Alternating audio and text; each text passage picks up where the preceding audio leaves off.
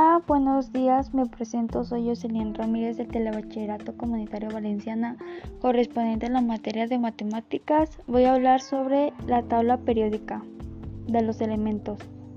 La tabla periódica es un cuadro que presenta todos los elementos químicos que existen ordenados según sus propiedades físicas.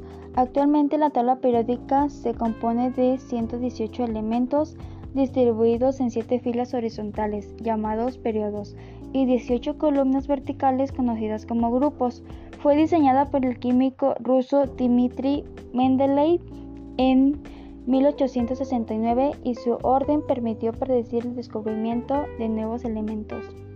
¿Cuántos elementos tiene la tabla periódica? Actualmente la tabla periódica cuenta con 118 elementos, 94 de ellos son los cuales se dan de manera natural en la Tierra.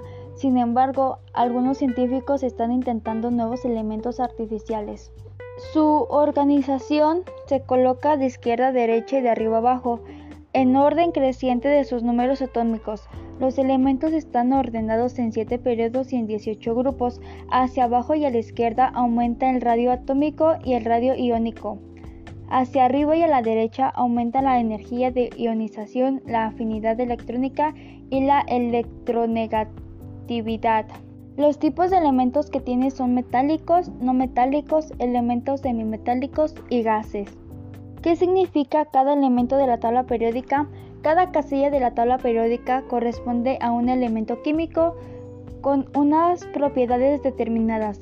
En dicha casilla se especifica su nombre, el símbolo químico del elemento, su número atómico, cantidad de protones, su masa atómica, la energía de ionización, la electronegatividad, sus estados de oxidación y la configuración electrónica.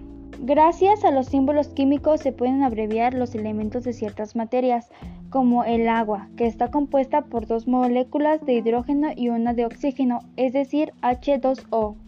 Mendeleev ordenó los elementos según su masa atómica.